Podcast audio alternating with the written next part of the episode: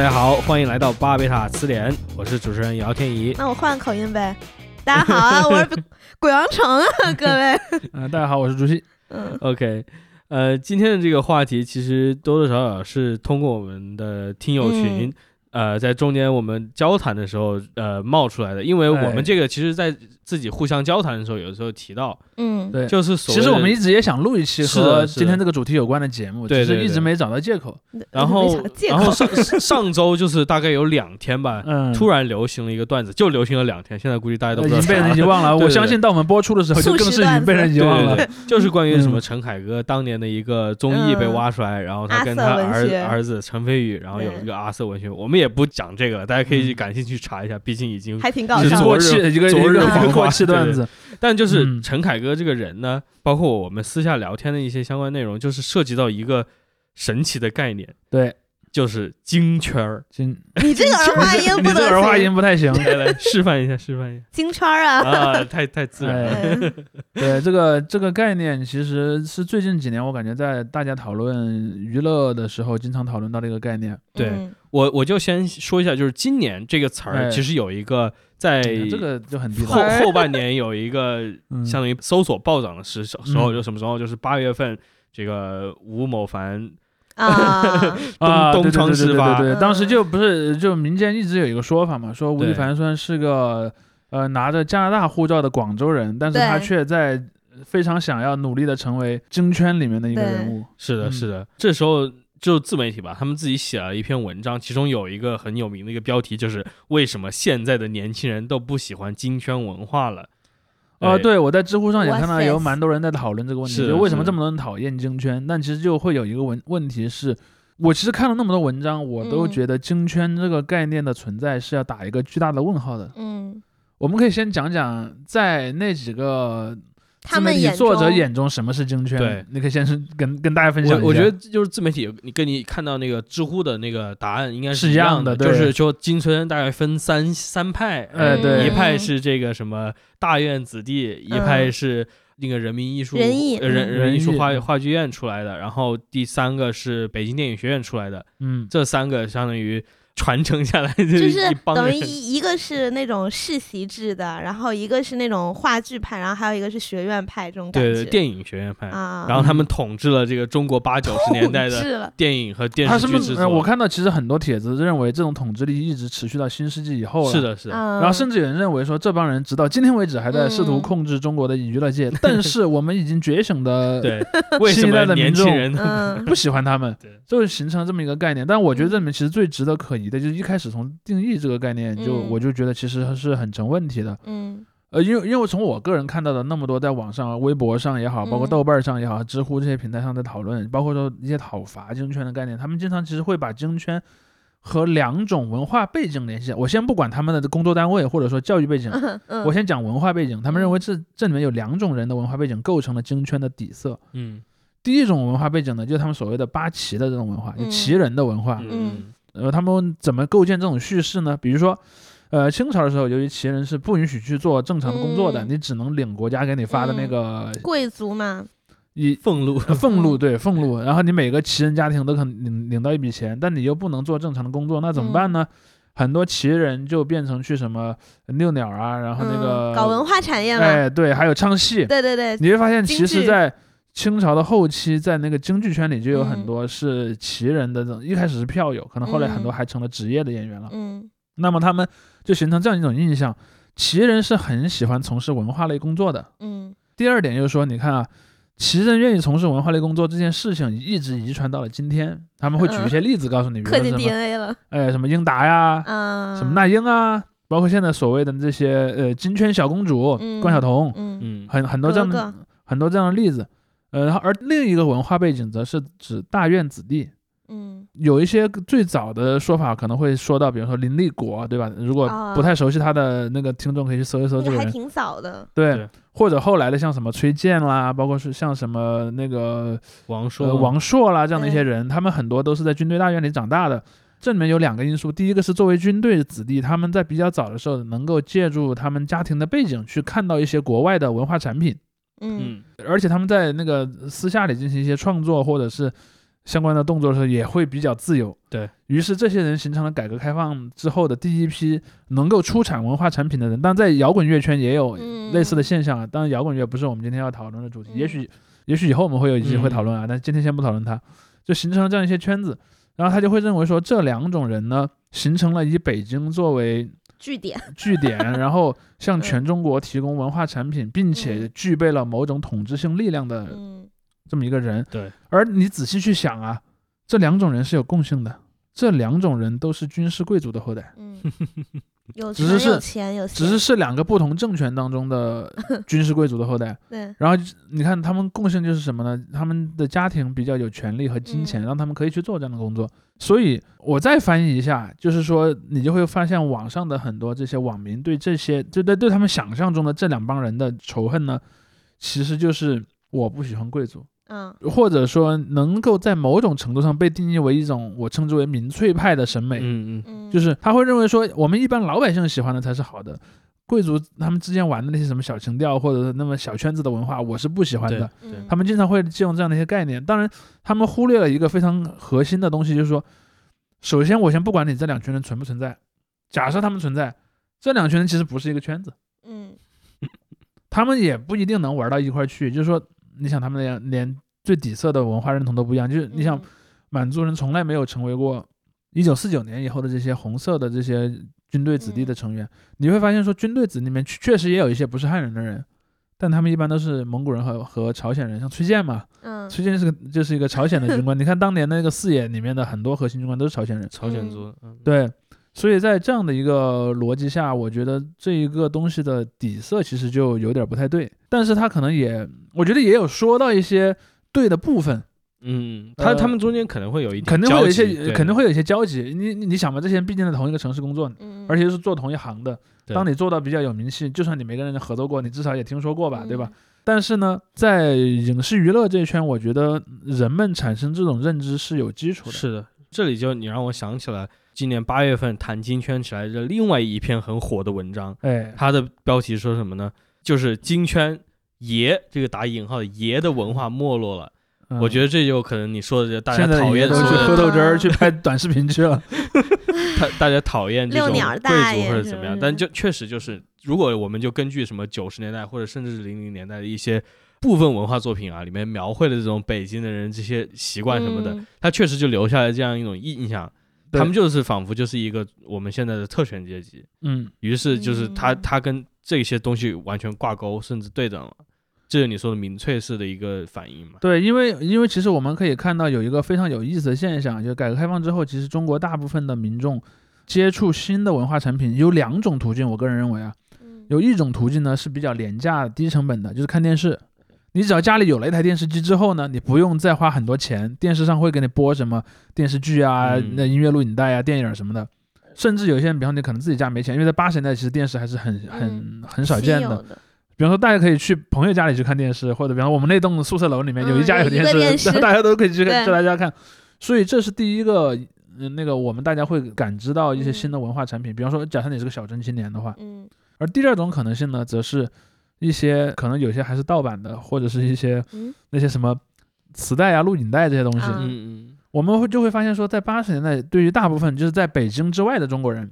他们所接纳的文化影响有两个很大的根源。嗯一个就是这些从中央电视台出来的这些电视剧啊这些东西，嗯嗯另一个则是呢以广东为代表的这些，就是从香港啊从外面进来的这些东西。不管是从不呃，因为那个时候的英语的那些作品也是很多从广东那边走私进来的，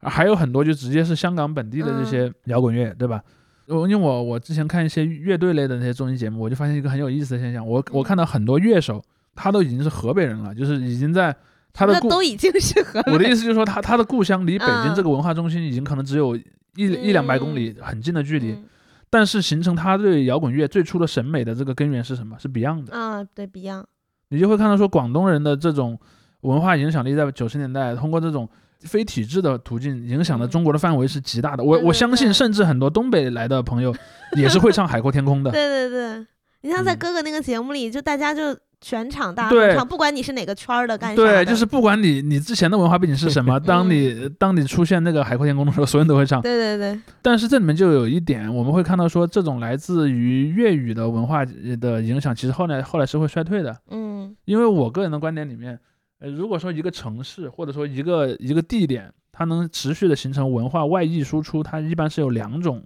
嗯，地位会造成这个现象，一种是这个地方经济很繁荣，因为经济繁荣，本地的文化市场一定会繁荣，因为人们有能力去消费。了，嗯那么而文化产品又是天然具有外溢性的，比如说你你录了一张 CD，那不可能只有本地人听嘛，嗯别的地方的人。不管是买盗版还是说去网上下这种嗯 MP3，他总归能听到。那么你这个地方的文化就自动会输出了。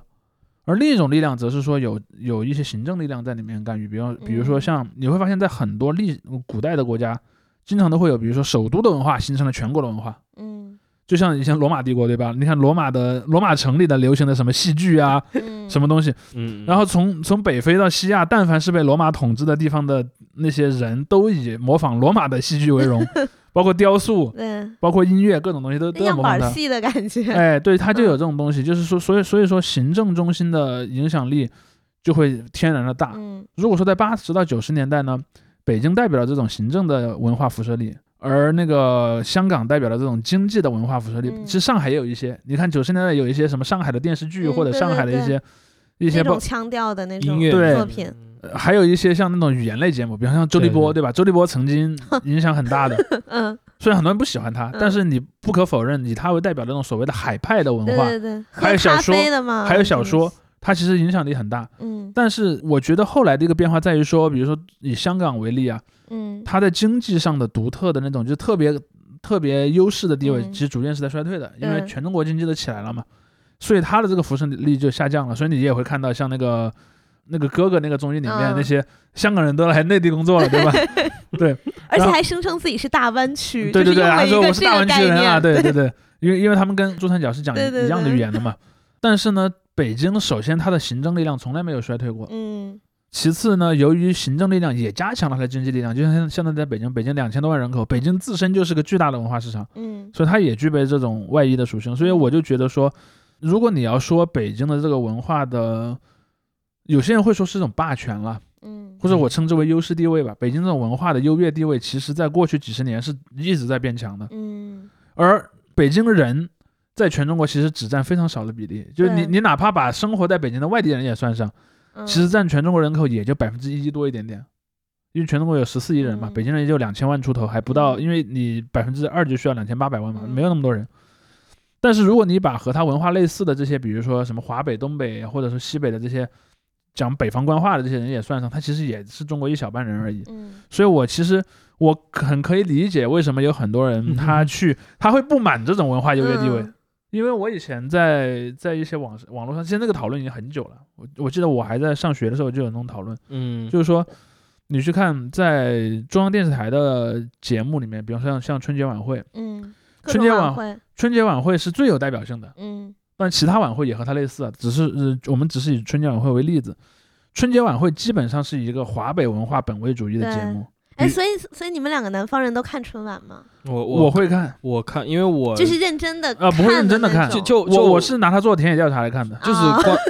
呃，我印象中啊，我因为嗯我也接触到刚才竹溪提到这种所谓的网络舆论嘛，就是嗯那时候有人就在说，就是在哎广东大家都不看春晚，对对这点我也是这点是确实，因为我在广东工作过嗯很多年嘛。其实有一个因素是什么呢？就是在广东，尤其是那些在呃八九十年代以前长大的人，因为那个时候的，因为在中国学校教育里面使用普通话不是件历史很悠久的事儿，啊。就是在学校教育里面推普其实是九十年代到零几年之后的事儿了。啊，所以这就存在有很多广东人，他也不是不想看，他确实看不懂，他的母语是粤语，比如比如说嗯。赵本山讲了一个东北的梗什么东北的梗，他完全不知道这个是什么意思。嗯，比如说他说什么 扯淡什么的，啊，对他听不他懂。他听不懂，他不知道这个在大家在笑什么。嗯，但但你像我，因为我不是那么南方的人，可是你这个口音听起来很南方。但我我家因为我们平常说说普通话，包括甚至就是湖北话这样的武汉话，差不其实其实？你是很可以听懂一部分的。你他那这个口音，他那些东北的梗对我们来说也是好笑的，所以嗯当时什么那些什么自行车拐卖拐那些东西，还不是也流行到了嗯呃我们这个地区？包括你像赵丽蓉她的这样小品，或者后后面赵汤山 烫山花，后后面赵本山那些东西，嗯，就是流通是完全没有问题的。但我觉得你们俩肯定没有我看的多多那肯定那肯定那认真，那肯定对。嗯而且我记得我小时候是在春节前几天和后几天，他还会放那个往年集锦那种，然后我们会就是一边播冰糖橘，一边 吃开心果，一边看一整天。对，但是但是这里面其实这就出现那种地域性的文化，嗯因为你看我们的三个主播来自中国的不同的对地方，就会有这样的因素啊。呃，因为像在这个春晚上面，我其实自己我没有很那么精确的统计过了，但是从嗯我的印象中，以主持人说的语言以及那些语言类节目里的语言来讲，一般就是这么几类。普通话肯定是最最重要的，嗯。除了普通话之外，像那个河北、嗯。山东、河南、陕西、东嗯北这些方言出现的频率是非常高的。嗯。但是呢，在更往南的地方，因为实际上有有很多地方它还是讲官话的，嗯。但是不是我们前面讲的那个东北、西北、华北这三北官话，而是其他嗯官话，比如说上江官话就是西南官话嘛，嗯。包括说像江淮官话，已经几乎不出现于这些语言类节目里，嗯。或者是偶尔会出现一两次。嗯，然后更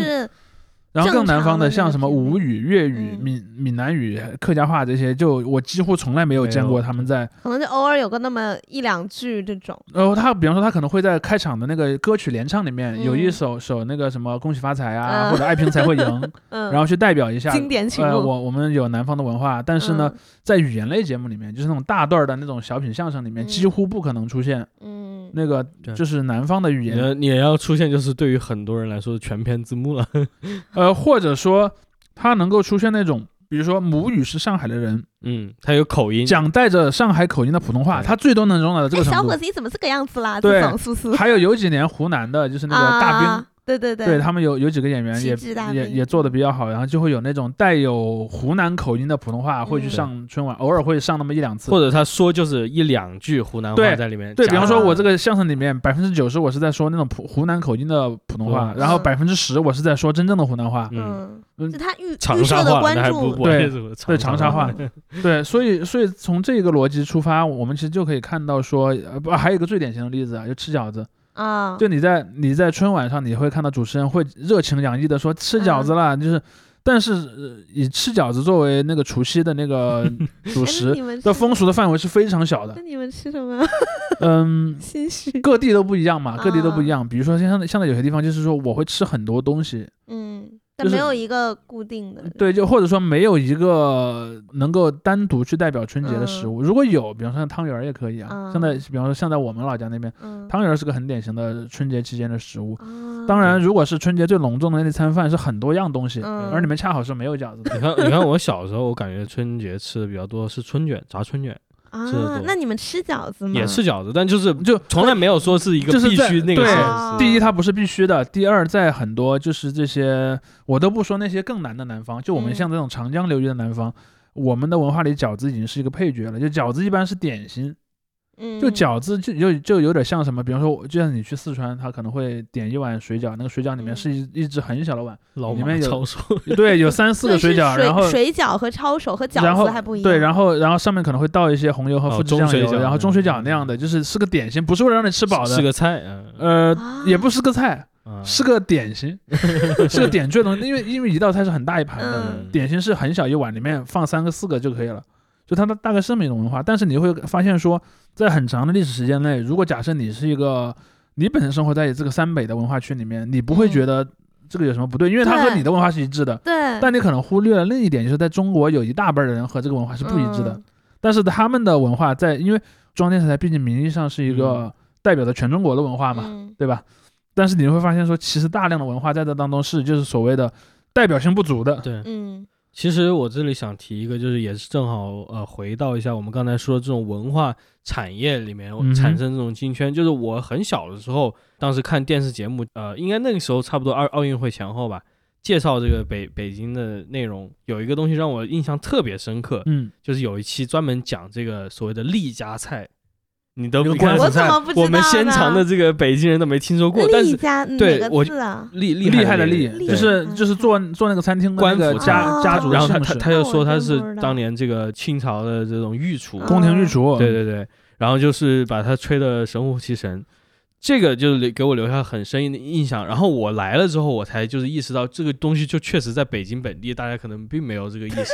这我就想着是所谓的这种金圈，以这个这种类似的，可能多多少少挂点钩的这个形象，它就是一个非常想象的东西。嗯，它是一个首都的或者是怎么样的，大家说帝都吧，这些东西的一个浓缩的一些东西嗯，放在了这里面。我就想起了前几天的那那个那个有一句话嘛，就是之前不是北京也下雪了嘛，嗯一下雪北京就变成变了北平。嗯这个话非常的恶俗啊，但是它里面确实有一个因素，就是北京这座城市从一开始它就带有京这个色彩，嗯就是它是作为一个行政首都嘛，所以它嗯必然天然的就和这个因素是很难脱开的。你看北京的第一个名字嗯叫大都嘛，嗯然后包括后来在那个蒙古语名字里叫韩巴里，也是指嗯王的城的意思。所以无论如何，北京就是下不下雪，它都成不了北平。这这这就是我的 观点，就是因为北因为北京从根源上讲，它就是一个充斥着这个宫廷文化或者说嗯统治阶层的文化的这么一个地方，所以你无法摆脱的。但是这一点呢，假设你是个生活在这个城市的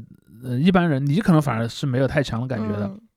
但是那些从来没有生活在这个城市的其他人感知到它的第一点，它首先是个京城，嗯，其次才是北京。对我是在上了网网以后，就是有了网络，我才意识到比方，说你是一个北京人，嗯，这对你来讲，北京首先是北京，对，它其真是我次才家呀，才是一个京城。对，但是对于外地人不是这样的，嗯对外地人他首先是个京城，嗯其次才是北京。对，所以我我在刚上网的时候，就有些时候就是属于，比如说大家对北京人的刻板印象就是懒嘛，不爱工作呀，然嗯。后那个 就是遛鸟，就想对，就呃想瘫着，像北个梗嘛，就是，说那个什么公司招人都不想招北京人，对对对然后说什么就北京人均三套四合院儿这种，对。然后我才意识到，哦，原来就是我们在别人眼里是这个形象，对，我惊了，我家一套房，对。我配当北京人吗？的感觉？对，其实就会就会天然的生成这样的一种东西，就是嗯其他地方人就就就会对北京产生一种权力的想象。嗯虽然这个权力并不均衡的分布在每个北京人身身上，嗯但是呢，北京这个词就已经与这个概念绑定在一起了。所以说，当这个东西体现在别的领域，可能就是那种呃实质性的权利，嗯，但是体现在文化领域就是一种象征性的权利。就像我刚才讲的，比如说嗯那种国营电视台都要用以很类似于北京话的对对对，那个语言去播报，哎然后节目也都是以北京话为底色的。然后包括说里面提到的民俗风格各种东东西，嗯。甚至于像里面的气候，好比说你每年到了春节，你说什么，你说那些定场诗里面都是说什么瑞瑞雪这类形象嗯，，你要知道，在长江以南的中国是几乎从来不下雪的，对，甚至像在广东还是那个开花的季节。嗯。但是与此同时，甚至这个权利是会外外溢到别的一些领域，比如说电、嗯。电视剧嘛，嗯。呃，包括今年那个是冯小刚还是谁拍的对对，拍了一部电视剧，也是讲那个所谓的京圈大秘的生活嘛，哦，对对对对对对，对吧嗯？其实就是那部剧也是引起人们讨论为什么大家讨厌京圈的嗯导火线之一。当时就会有人讲说，你看很多电视剧里面，比如如果他是如果那个电视剧发生在北京，那他就可以、嗯呃名正言顺的讲北京人的这种话，或者说嗯呃出现很多北京人的这种文化上的符号吧。但是你会看到大量的剧，比如他如果剧明明设定是在上海，但是 剧里面的所有人都是讲、嗯讲那种北方方言的超级，标准的普通话对，或者你甚至可能设定在什么深圳、广州，然后大家都是嗯讲、讲普通话，讲的很地道。对，那就意味着说中国的文化多元性在这个层面上是被至少是削弱了，如果不是嗯抹杀的话。嗯所以我认为这一点其实也是构成很多人会去想象有一个京圈的存在，然后去批评它的的一个很大的理由。对嗯。因为我印象里，就是我们大学毕业旅行的时候，那个时候我们出去玩订的酒店出了一些问题，然后我的剩下三个室友，他们就是广东、湖北和陕西的，然后他们就让我去跟那个店家沟通，然后我就用着一口非常有方言味儿的北京话，然后我一说，然后对方好像就有点怕了的感觉，就这种感觉，我当时觉上得，惹上 八旗子弟了，对，我觉得嗯，还惹上挺八旗子的，北京谁不是个爷？对啊，，北京的爷就是爷。爷乐意，对吧？千金难买爷乐意，我们说，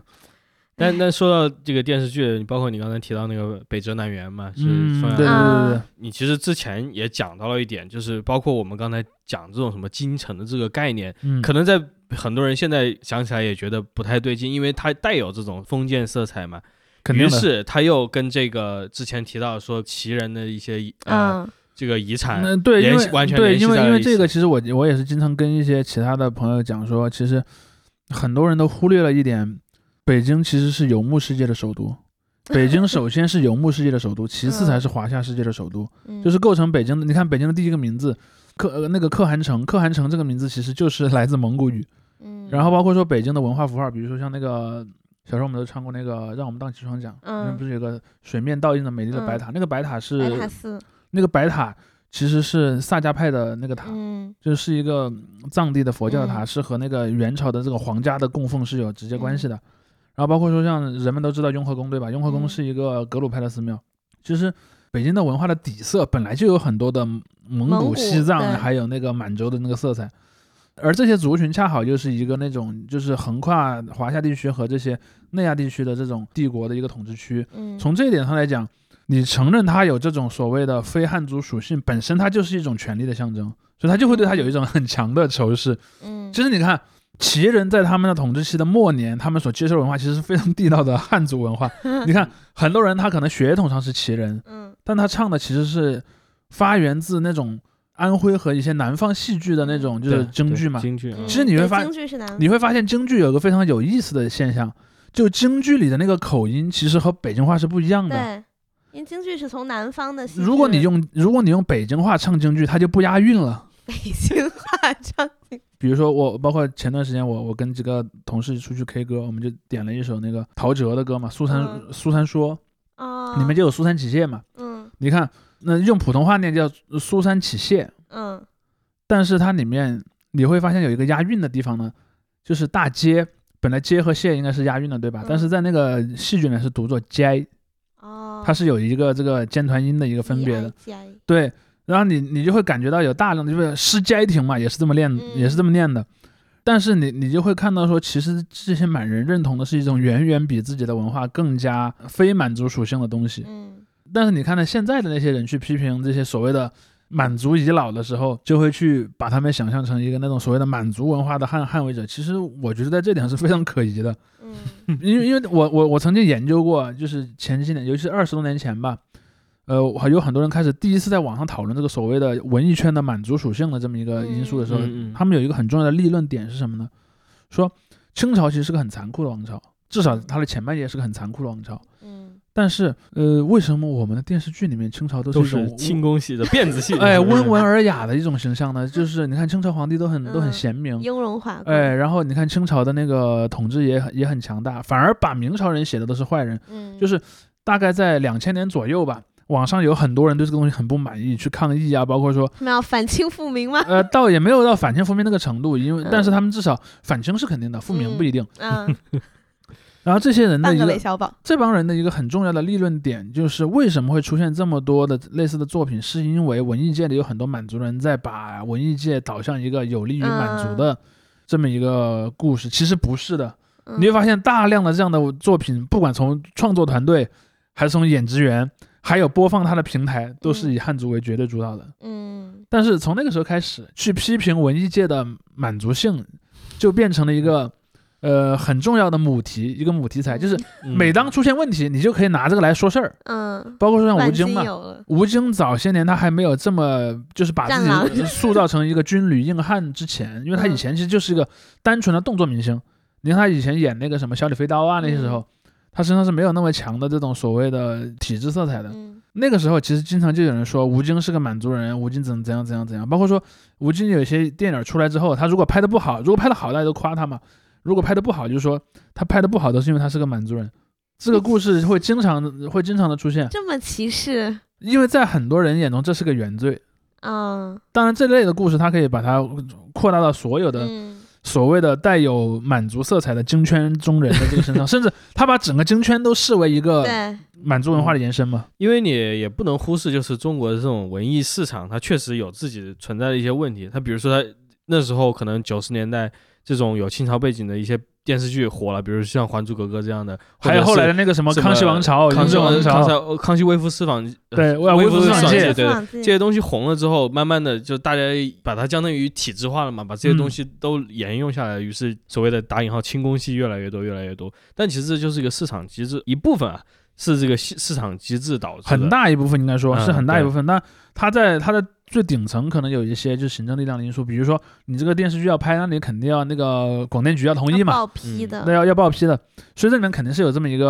呃嗯行政力量，但是它在市场上受欢迎，这不是行政力量能嗯左右的呀。包括说，其实你看中国的很多这些以同人创作为起点的女性向文学创作，嗯一开始都是清宫戏，对，你会发现大量的那些中国的这些什么耽美小步步说。惊心的也是，对，都是从清宫起嗯点的。你看，如果你写的是那种就是男女的那种恋情，嗯那你就写什么呃宫女或者说妃子和嗯皇帝嘛。你写耽美就和皇子和皇子嘛，嗯这是零几年非常主流的一个市场。但你能说这些人都是所谓的这些呃满洲文化的拥护者吗？嗯那也不是嘛。嗯你说这一点的话，我觉得可能就是，包括大家可能跟想象中的金圈有吻合的地方，就是里面存在的这种权力结构，是的，有一个非常鲜明的，哎，比如说这个长幼之分呐、嗯或者是师忠忠君爱国，对师就是谁带谁师生之分，嗯对对对，然后这种这种辈辈分，对对对，因为恰好九十年代也是中国的这个文艺作品当中的叙事呢，从阶级叙事转到民族叙事的一个转折期。我个人是这么认为的啊。嗯所以在那之后，确实你就看到，比方说以前的那个作品里都是什么，就是什么呃工人和资本家或者农民和地主，但是在那后来这种对这种身份慢慢的就变少了，就变成什么嗯族群啊之类的，变成了一个比较优先的一个定位，嗯确实就会出现这样的因素。而且还有一点就是渠道嘛，嗯嗯确实这些剧一开始也都是需要报批的，然后后面也是市场选择的生成，但也有确实有一个因素，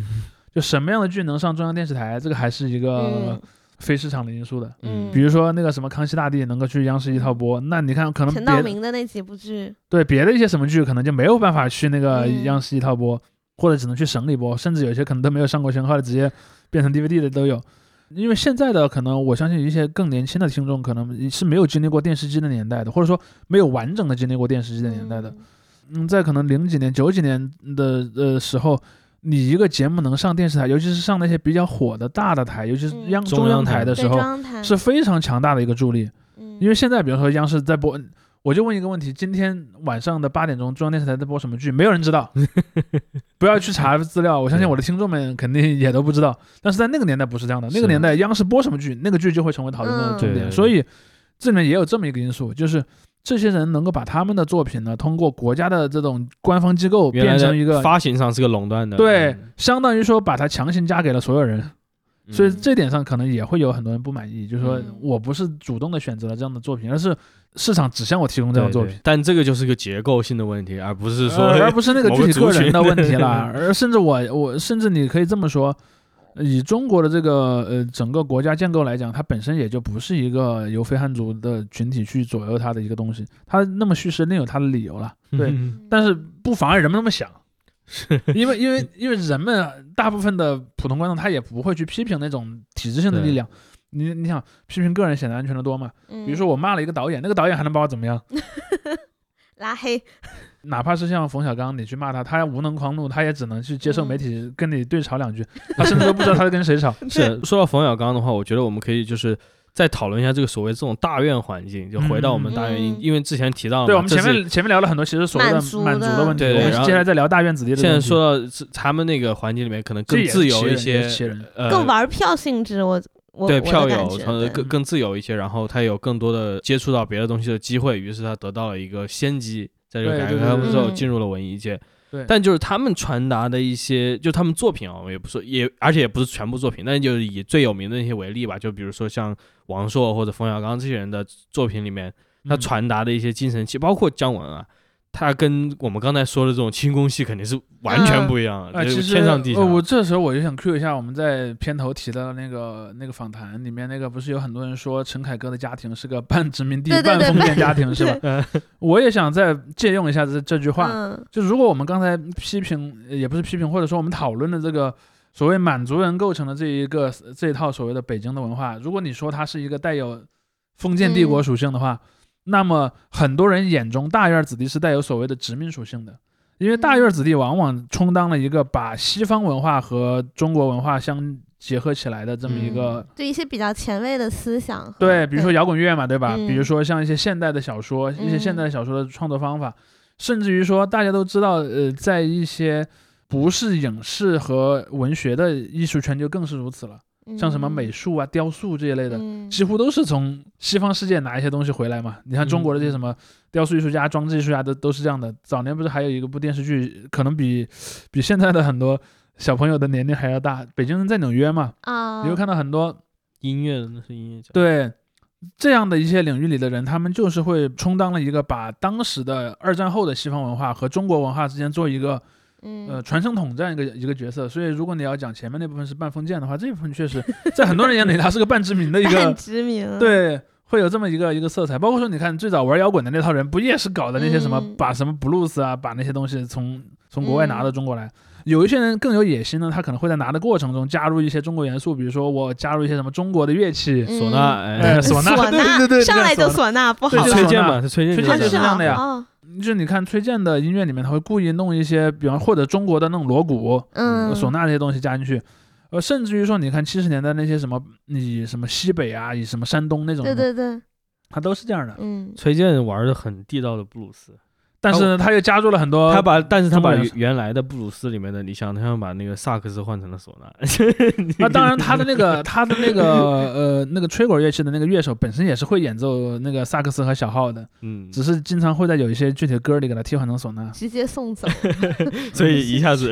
一下子就有了那个所谓的中国有。味儿了你如果是硬要揪那唢呐，它也不是个中国乐器，唢呐是个波斯乐器。但是嗯因为因为包括唢呐这个词就是波斯语，呃，只是说它在中国待的太久了，人们已经不太会认为它是个外来的东西了。嗯当然扯远了，说回到我们说的这个主题上呢，就是说所谓的大院子弟这一波，我从我个人感觉啊，因为在八十年的时候曾经有过一一波那个就是所谓的小说的繁荣，嗯因为在那个七十年代之前，你可能也有几本那种什么全国性的文学杂志，但那种文学杂志上的作品都是非常的呃宣传属性的，嗯，就比如说我要讲党的方针政策啊，嗯。或者或者这样。但从八十年代开始的很多小说，它其实就有了一些更自由的表达，地气儿的，对，讲爱情，讲工作，或者说甚至我讲一个可能很青少让你青少年的烦恼，对各种各，甚至一个可能是一个完全纯的文纯文学实验，各种嗯。各样的作品都出现了。嗯，而且你会看到说，如果说啊，如果说七十年代之前的中国文学，它如果有某种地方性，嗯，这个地方性一般是陕北性，延安文对延安嘛，就是就是最早的那个就是中国的这一套的东西，其实都是从陕北革命根据根据地来的。所以以前你看那个所谓山药蛋派呀、什么的，嗯比方说我要写个小说，我这个小说反映的是农村的土地革命，那我当然要用那种农村人的那种陕北的那种调调去写。但是在八十年以后就变了，因为在文学这个领域上的这个限制被放开了。然后变得更市场化了，就会出现各种以各地的风貌去写的，比如说像嗯有些像苏童那样的人，他写的东西可能带有很强的那种所谓的南方性、嗯江南性。然后比方说像王朔这波人，他写的东西其实就是有北京北京性。对。那么在这样的一个过程中，它其实就产生了很多很受市场欢迎的东西，而这些东西后来又慢慢的有一些可能就变成了影视作品。然后到了嗯九十年代，甚至到了一零年之后，出现了很多其他的作品，比如说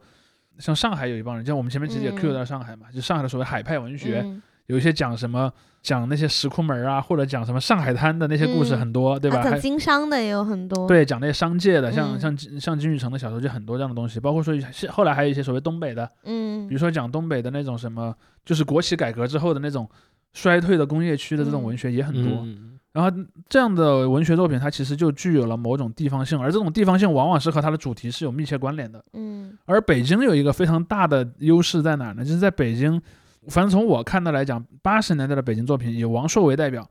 有一种在全世界各地可能都有一些所谓的那种就呃有有闲阶级趣味，就是对他有一种这种所谓的有闲阶级的叛逆，对，嗯有一点小小的叛逆，有点小小的忧伤，但你又觉得他生活中其实没有特别大的事儿。嗯，比如说他不像绔，子弟的感觉，对他不像那种比如说陕北的革命文学，农民是要为了自己的生存而战的，嗯因为他也不像那种八十年代初的像路遥写的那种什么平嗯平凡的世界。你是一个连饭都吃不饱的，从农村里考上那个大学的一个学生，你也不像那个什么苏童笔下的那种什么江南的这样的一些人，嗯你可能就是一个呃，我差不多也也能生活的这样的一个嗯北京人，中中产阶对就像他经常写那什么，又又喜欢上了一个女生，但那个女的又不喜欢他，就是这样。其实你如果从那种所谓的延安文艺工作座谈会议的精神来看，这显然是不革命的一种文学，对吧？但其实他是在那个年代还挺受欢迎的，因为对人们有很多类似的感情是无处表达的。嗯但是我注意到一个很个人化的一些东西。对，很个人化。而这个个人化呢，它恰好只是说它是由一个北京人表现出来的。嗯嗯，所以说我的感觉是什么呢？我在八十到九十年代，我作为这些小说的读者的年代，我没有听到过有人对它的北京属性有异议。嗯因为那个时候虽然没有互联网，也没有那些各种的那么草根的交流渠道，但是我看文学评论家们或者说媒体上，其实并没有呈现出这样的争议。真正这种争议出现，其实已经是很晚近的事情对了。，零几年后期，零几年之后，甚至一一几年之后，这种讨论才才才逐渐多起来的。嗯，当然这也也也跟另一点有关，也也跟那个就是随着官方媒体越来越强势，其他的地方文化越来越感到危险有关。我前两天看到一篇帖子有，有呃让我想起来这个关系，就是说，就有些人他老是觉得，哎，为什么我去了一个地方，那个地方的人不跟我说普通话，却要说他的那个方言呢？他就很不满意。我第一次去香港就这种感觉。对，有很多人都 有很多人会这么想了，他但是可能，比方他可能回来之后，他会把这个问题发到网上跟大家讨论嘛。然后就我看到有一个人就很有意思，他说的观点是，其实那些自己的母语和北京话差别很大的，和普通话差别很大的地区人是幸运的，嗯。由于他的语言和普通话差异太大，所以他很早就意识到他们不是同一种语言，嗯。因此他们会有意识的去做一些事儿来保护这种语言。嗯，而那些本身生活在三北的这个区域的，就是嗯什么华北、东北、西北这些地方的人，对。他们意识不到自己的语言和普通话不是同一种语言，嗯。所以他们就很自觉地接受了普通话的规训，然后嗯。到最后，比方说可能现在会讲他们的原来的语言的人越来越少，嗯，或者他原来那个语言的那个独特性也在下降。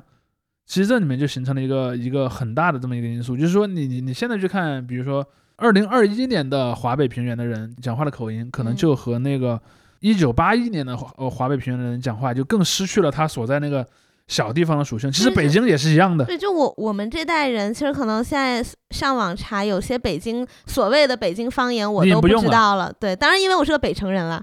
嗯，对，因为北城人本身就没有那么就所谓的北京土话的那对。然后就可能在有些在胡同里长大的人，或者真的是大院儿的子弟，哎他们这种就是语言的，我但我觉得大院子弟也不讲北京话，因为大院子弟嗯甚至压根儿不认为自己是北京人。我也我也呃就是有嗯时候去去问过一些有类似背景的，就大院子弟不认为自己是北京人。但是我同学中比较这种可能现在说话还比较北京的人，就要么是胡同长大的，要么是南城，要么是院儿里的，就你直接报大张伟名字就行了吗。那都被我打过的人，被我揍过的人，就我我们录节目之前还专门嗯，派我们的鬼王城去做了一下社会调查，打了一下大张伟。对，作作为这个北京人去咨询了一下，就是北京人身边的了，也不是说什么多么详细的调查，就是身边的人对于这个京圈儿有什么概，念？你你你再来一遍，对什么有什么概念？对京圈啊啊，我不就不叫行吧 R 了。哎，这么标准。那因为其实，在我同学圈儿里，我们上学的时候，虽然那个时候没有京圈这个概念，因为大家都北京人嘛，就说白了，但是会单独区分出一个大院儿子弟。他们嗯可能会玩的比较好，然后他们的打招呼的方式是：哎，你是哪个院儿的啊？我是海海军大院儿的，我是空军大院儿的。对对对就他们就会自己有一套话语，然后可能他们的父辈也相互认识。这就是我之前讲讲那个嗯呃，为什么我说这个大院子弟其实也是另一种意义上的奇人的原因，就是因为你去看啊，你去看清朝的那些历史资料，会有一个非常有意思的点。当我们在看到介绍一个人的时候，比如说某某某，然后出生于哪年哪年，然后后面会写某某某人。嗯对于一个汉族官员，那个地方写的一般是一个地点，嗯比如什么山东诸城人。但如果你看到写的是一个满族官员，那写的比方说正黄旗人，正黄旗啊不是个地点，嗯，正黄旗是一种身份。然后就像你你刚才讲的，比如说我是海军的，嗯，或者说我是什么总后的，类似这样的一些身份，就是他这个身份其实是不对应于一个具体的地点的。比如说嗯我是海军系统的人，可能今天把我派到那个南海舰队去了，我我的地理上，我我我从生我的生活空间从北京的这个军区嗯司令部变成了湛江的，比如说那边的一个海军的舰队的指挥部。但是这并不改变我认为我是个海军人这样的一嗯个身份，空军也是一样的，包括说那些其他那些军队单位都是一样的。他所以这一点对他们是个更首要的认同，他们不会嗯认为自己是个北京人。嗯，而且不光军队大院儿，还有很多那种，比如说一些特定的系统，比如说什么石油化工，啊对，然后包括像什么航天航空，嗯然后像这样的一些，包括原子能嗯这样的一些机构，他也是这么认同的。就是他首先认同，呃，比如说我是一个生活在山东的石化系统的人，现在有两个人，一个是山东本地人，另一个是新疆的石化系统的人。嗯我会更觉得我和新疆那个石化系统人是一类人，嗯 而我不会觉得我和那个山东本地人是一类人。包括在我们四川也是一样，我们四川有大量的三线三线建设的这么一些东西，比如说像在成都龙泉驿的很多航天系统人，他不觉得自己是成都人，嗯，或者四川人，他们讲的语言和周边人也都全部不一样，像像一个方言岛一样。所以我我我们说这么多的意思其实是什么呢？就是说，对于一个去很喜欢用京圈这个概念去批评北京的人来，呃，也不能叫批评北京，就用京圈这个概念来批评有一些人的人，嗯你其实会发现，你批评的那个对象当中有很大一部分人压根儿就不认为自己是北京人。嗯，对。包括你他可能批评的也只是其中某一他批评的人可能也不是北京人。对，就是说，比方，因为你我们刚才不是讲了嘛，他们可能会说我我把这三类人称为京圈，那么至少其中大院子弟这一圈的人，他们不认为自己是北京人，嗯，他只是一个恰好生活在北京的旗人，嗯，就有一种皇亲国戚的感觉。呃，对，正红旗下嘛，那你嗯。说，比如说像什么高晓松啊、马未都这样的，虽然没没有那么明显的挂着这个北京的身份，嗯但但是他是这个当然，就流露当然是这样的，就是就是呃，一个人他如果长期，比方他的家族长期生活在一个地点，虽然他可能他的首要身份认同是一个旗人，但是他在一个地点生活久了，他慢慢也会沾染上那个地点的特色，这肯定是会的。嗯就是我在这儿会推荐一本书，就是那个柯娇燕，一个一个美国的一个学者写的一本书，叫做《孤军》，就是 Orphan Warriors。这本书写的是什么呢？写的是清朝的旗人，然后它里面有一个故事，是有一个旗人家族，嗯，他们家族是被派到那个杭州去驻防。大家可能很多人都都不知道，其实，在杭州也生活着不少满族人，在清朝的时候。啊，然后他那家连续几代人都生活在杭州，嗯到了他家族，比方说可能第三代以后，他仍然认为自己是旗人，也也没错，嗯因为那个时候的旗人其实生活也是那种大院儿，嗯，就有个满城嘛。然后满城和汉城之间是有分隔的，对满人只能生活在满城里，汉人只能生活在汉城里，其实就跟一个军区大院一样。除了这一点之外，他几乎变成了一个杭州人，他也会写书法，也会作诗，他可能逢年过节还会跟那些杭州的那个文艺圈里的那些人一起啊开酒会，然后去做很多事情。但是这里面有更有一个更有意思的是，即便他已经认为自己高度杭州化，但他还是认为自己是个旗人。嗯那这本书挺有意思的，大家可以去看一下。我我我我其实也蛮期待说，在未来有人去再把现在这些大院子弟去做一个类似的研究和书写，因为他有很多，嗯因为他的他的研究素材是很多这些人，比方日记啊，或者是一些什么写的书之类的。对嗯，但我觉得就是所谓的这个，哪怕是在北京人内部有这种区分，其实也随着网络现在也渐渐的在消散了。就是比如像我和两个就很好的朋友，其中一个就是海军大院儿的，嗯，但是。当然，他有一他跟他们大院儿的那些可能一起长大的小伙伴呀，什么的会关系嗯很好。但是当他跟我们相处的时候，就不会那么觉得了。阂对，就是有你这个其实又让我想起来另一拨人，和清朝的旗人还有大陆的大院子弟非常像，就是台湾的外省人。啊，对你去，看，眷村的那些对，在台湾嗯批评文艺界也经常说，有很多台湾文艺界的人其实就是眷村人。对对对吧对对，外省我们我们经常会看到说，在台湾，尤其是在国民党统治时期，台湾文艺界几乎就是外省人的天下。这电视圈儿也是，王伟忠也是眷村人。对，包括说那个呃，我前几天还在大陆的网上还看到视频，说那个邓丽君说山东话嘛。啊，对，对，就是你看这些人都是主打他是外省外省人 对，这也是一样的。就是当然你你会发现说，这些外省人的第二代甚至第三代之后，他还是会在文化上和本地人出现趋同的融合。嗯比如说，你看像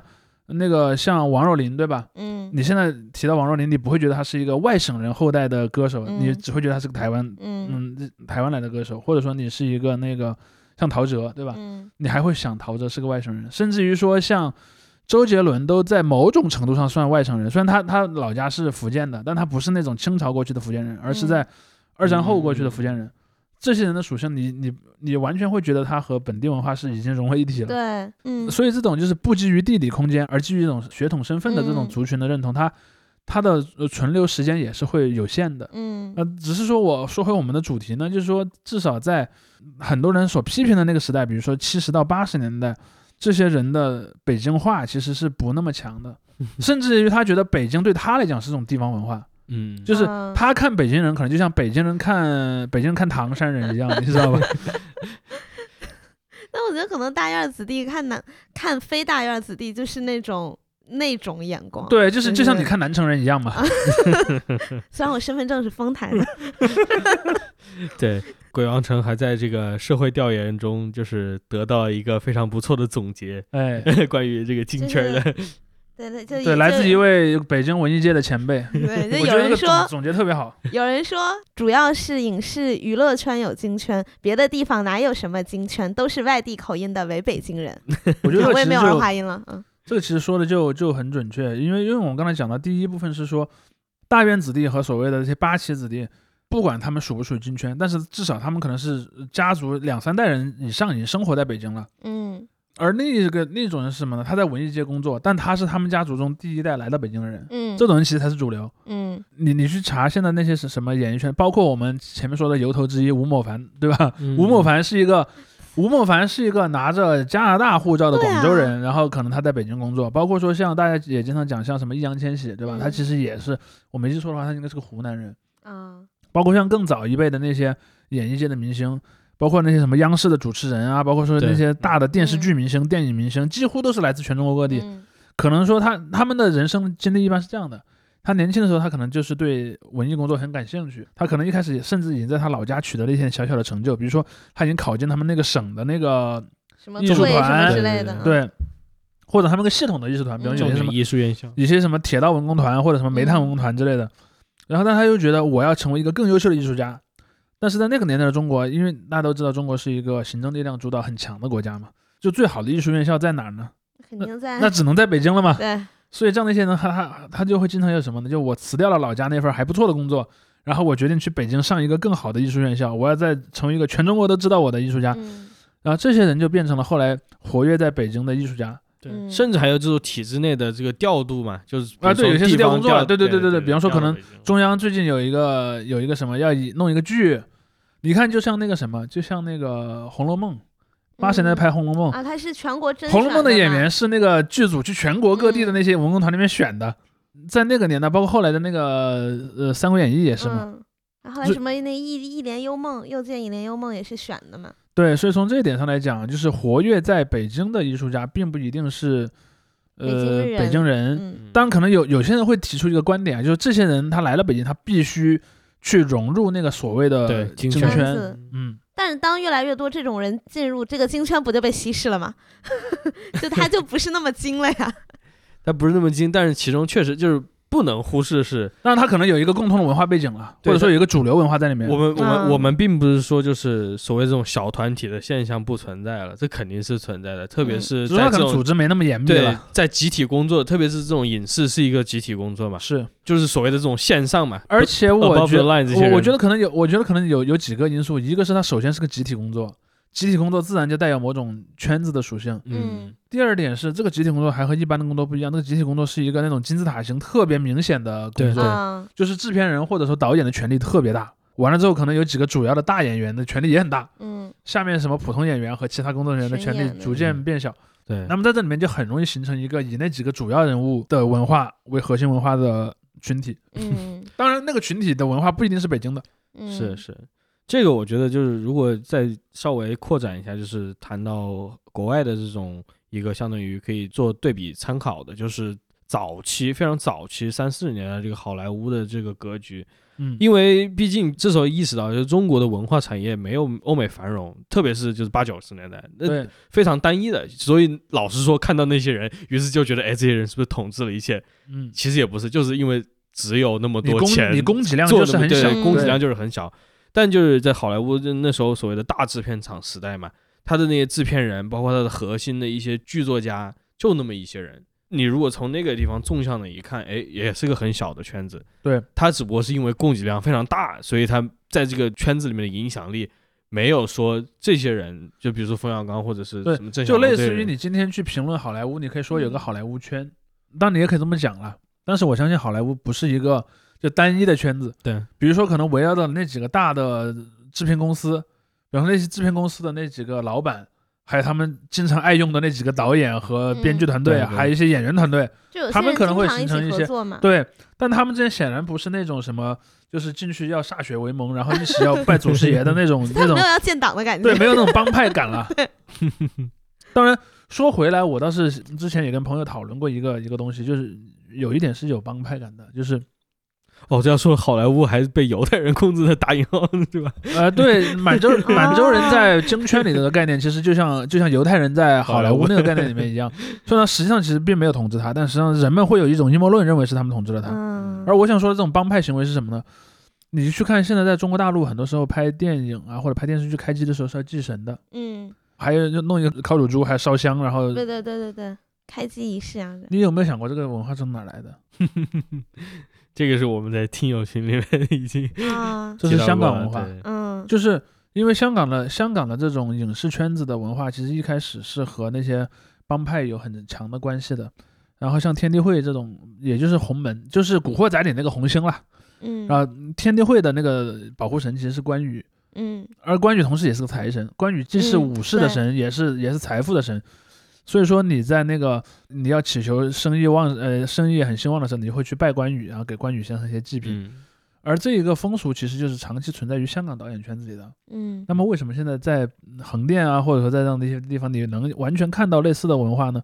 你又看到这恰好不是北京人的文化主导了它，因为嗯在七七十年代以前，你说文工团，文工团是个绝对的这个唯物主义的这种党的一个机构，他怎么能去祭神呢？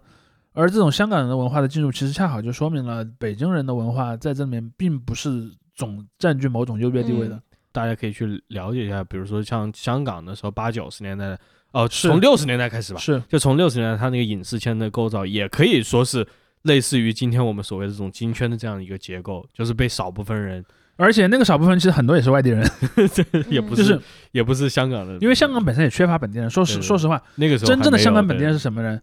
就是大家可能都知道有一个概念叫做 避风塘，嗯就是有一种人叫疍家人，就是指那种生活在船上的渔民。哦，其实香港比较早的原住民有两类人，一类是疍家人，就是在船上打鱼的，生活在那个现在叫维多利亚港，就香港那些海港里面。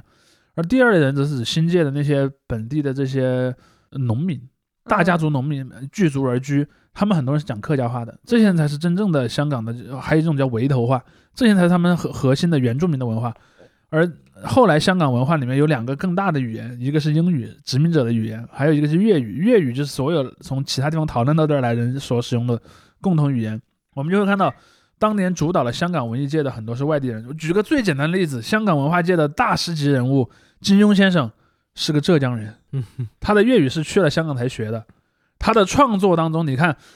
金庸的武侠小说当中的呃那个那个所有的概念都是以江南地区为核心的。你看当中大部分的故事的场景，或者说男主角的那个出身，都是和江南地区有关的。嗯，那包括七八十年代的一些什么导演啊、演员，好多也那是你像邵氏兄弟嘛，对邵氏兄弟那也不是香港的，然后你是还有那比较有名像什么，就是老一辈的那王天林，上海人的，对，然后呃还有一些呢，就离香港近一点，但也不是本地人，比如说就像那个大家都知道前段时间那个梁非凡嘛，就是那个梁非凡那个演员前，段时间呃，就是他不是在那个哔哩哔哩上也开了个号，也挺火的嘛。嗯他其实是老家应该是在珠三角的某个城市，好像是不是顺德就是中山，反正包括那个大家都知道那个非凡哥那个骂战的那场戏，其实刘醒和梁非凡两个演员都不是香港人，都是珠三角嗯其他城市的人。但他们都是粤语母语，对，那那他嗯那也算粤语母语但他们不是香港那个地方的人。嗯香港人说被内地人被大圈子控制了，大圈仔，对对对，当年也有这么一个概念，就是所谓大圈仔嘛，就指内地人。对，所以嗯，话说回来了，嗯，就就是说我刚才是呃讲到这个就是祭神烧香的这么一个仪式的嗯意思，就是说，其实在这个行业当中，它可能存在的某种基于某种地方文化的东西，但这个地方文化的东西谁占主导，真的还不一定。因嗯因为你看，为啥这种香港文化大量的进入到了北京？因为香港的那个电影产业的这个一些技术工种啊什么的，是比北京这一代要成熟的多的。嗯，而且最近几年我们会看到说，有好多电影，甚至是一些主旋律电影、献礼片儿献礼片儿，其实都是由那些香港导演导的，像林超贤对吧？被林超贤，用了，林超贤现在都是嗯对吧？官方御用导演，那个刘伟强也是官方御用导演。包括前前前呃，我们在录节目之前，我们一起还看了一会儿那个导演请指教，嗯里面的评委里面有个谁，王晶，他就是那个典型的香港导演啊。嗯这种人在在内地很多的，你就会看到说，从导演这一层到下面的什么一些技术团队，嗯包括还有比如说像最典型的就是动作指导这一块儿，啊，就是武生这一块儿，几乎都是嗯香港人的天下。所以那他的文化可能就成为一个主流的文化了。嗯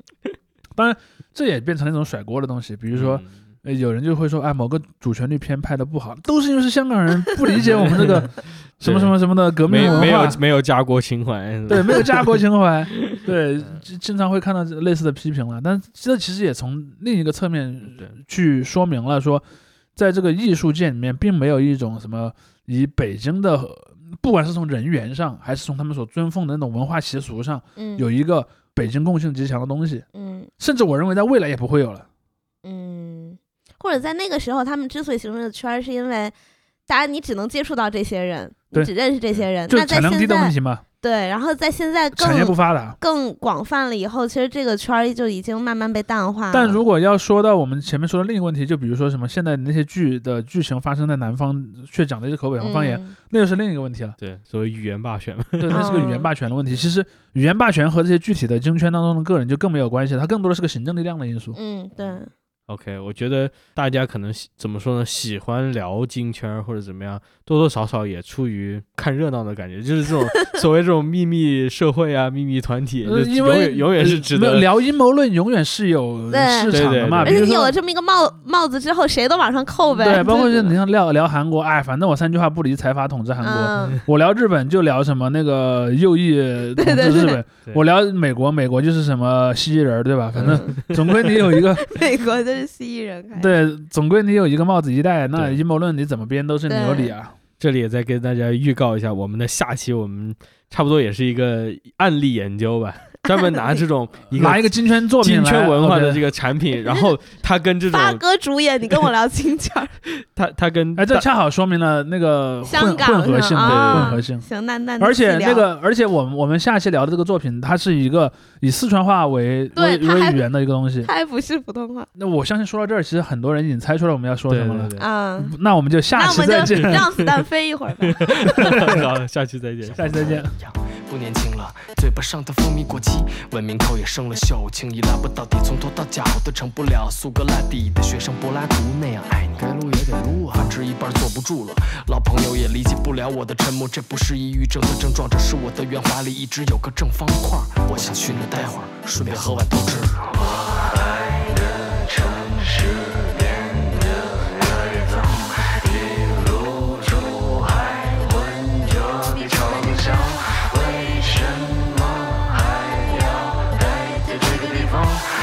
儿。如